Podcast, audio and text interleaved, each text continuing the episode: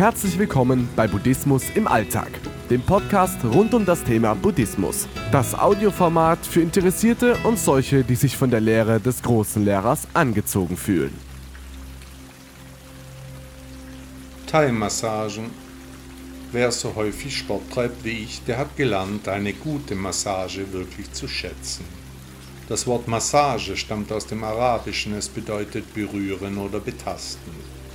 Sehr gut bekommen mir persönlich Thai-Massagen. Hier in Stuttgart habe ich einen passenden kleinen Laden gefunden. Es ist sauber, die Behandlung ist professionell. Egal wem ich davon erzähle, sofort gibt es zweideutige Bemerkungen.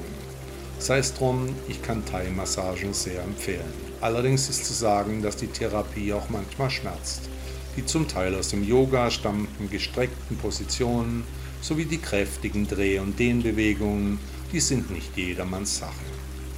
Die thailändische Druckpunktmassage ähnlich der Akupressur entlang den Meridianen lassen die Säfte freier fließen, die Gelenke werden mobilisiert, die Haut durchblutet deutlich besser. Mit Händen und Füßen wird bei der Thai-Massage massiert, gedehnt und gestreckt. Kurzzeitig wird der Blutfluss in den Extremitäten blockiert Dynamisch und kraftvoll wird der Mensch ganzheitlich nach alten Lehren behandelt. Die Thai-Massage hat viele Elemente aus dem Yoga und dem Ayurveda entnommen. Der Ursprung der Techniken ist Indien. Die Energielinien sind dabei das Zentrum der Lehre.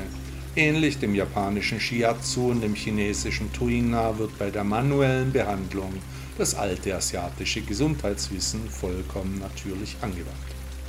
Der Urheber der Massage war der indische Arzt Jivakal Kumar, ein Zeitgenosse von Buddha. Der Arzt soll mit dem indischen Prinzen bekannt gewesen sein. Eventuell war er sogar der persönliche Medikus des Erleuchteten. Von Indien kam der Massagestil dann mit Mönchen nach Südostasien und Thailand, da auch die Folgen langer Meditation damit gut gelindert werden können. In der ursprünglichen Heimat Indien wird die Massagetechnik kaum mehr angewandt. Die traditionelle Thai-Massage ist bis heute dem Buddhismus stark verbunden.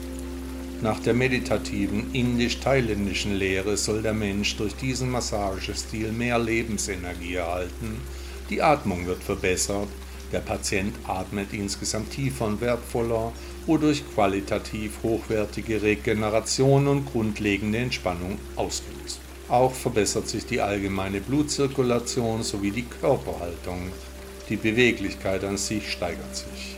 Auch können Leiden wie Gelenk- und Rückenschmerzen, Kopfschmerzen und Schlafstörungen mit diesem Massagestil recht erfolgreich behandelt werden. Persönlich ist eine Thai-Massage für mich unglaublich entspannend, die Behandlung zentriert mich, danach schlafe ich tief und fest. Mit den Bemerkungen aus meinem Umfeld kann ich umgehen, der Weg ist schließlich mein Ziel. Wahrscheinlich hatte bereits Buddha solche Massagen erhalten. Ich fühle mich bei der Behandlung dem Lehrer aller Lehrer auch näher.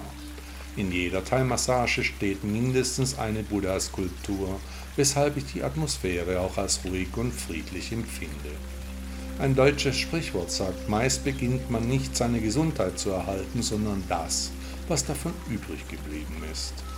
Der deutsche Politiker Guido Westerwelle sagte einmal Glück und Gesundheit, und zwar beides zusammen, Gesundheit, aber auch Glück. Denn die Menschen auf der Titanic waren zwar gesund, hatten aber kein Glück. Und der französische Autor Voltaire sagte dazu, da es für die Gesundheit sehr förderlich ist, habe ich beschlossen, glücklich zu sein.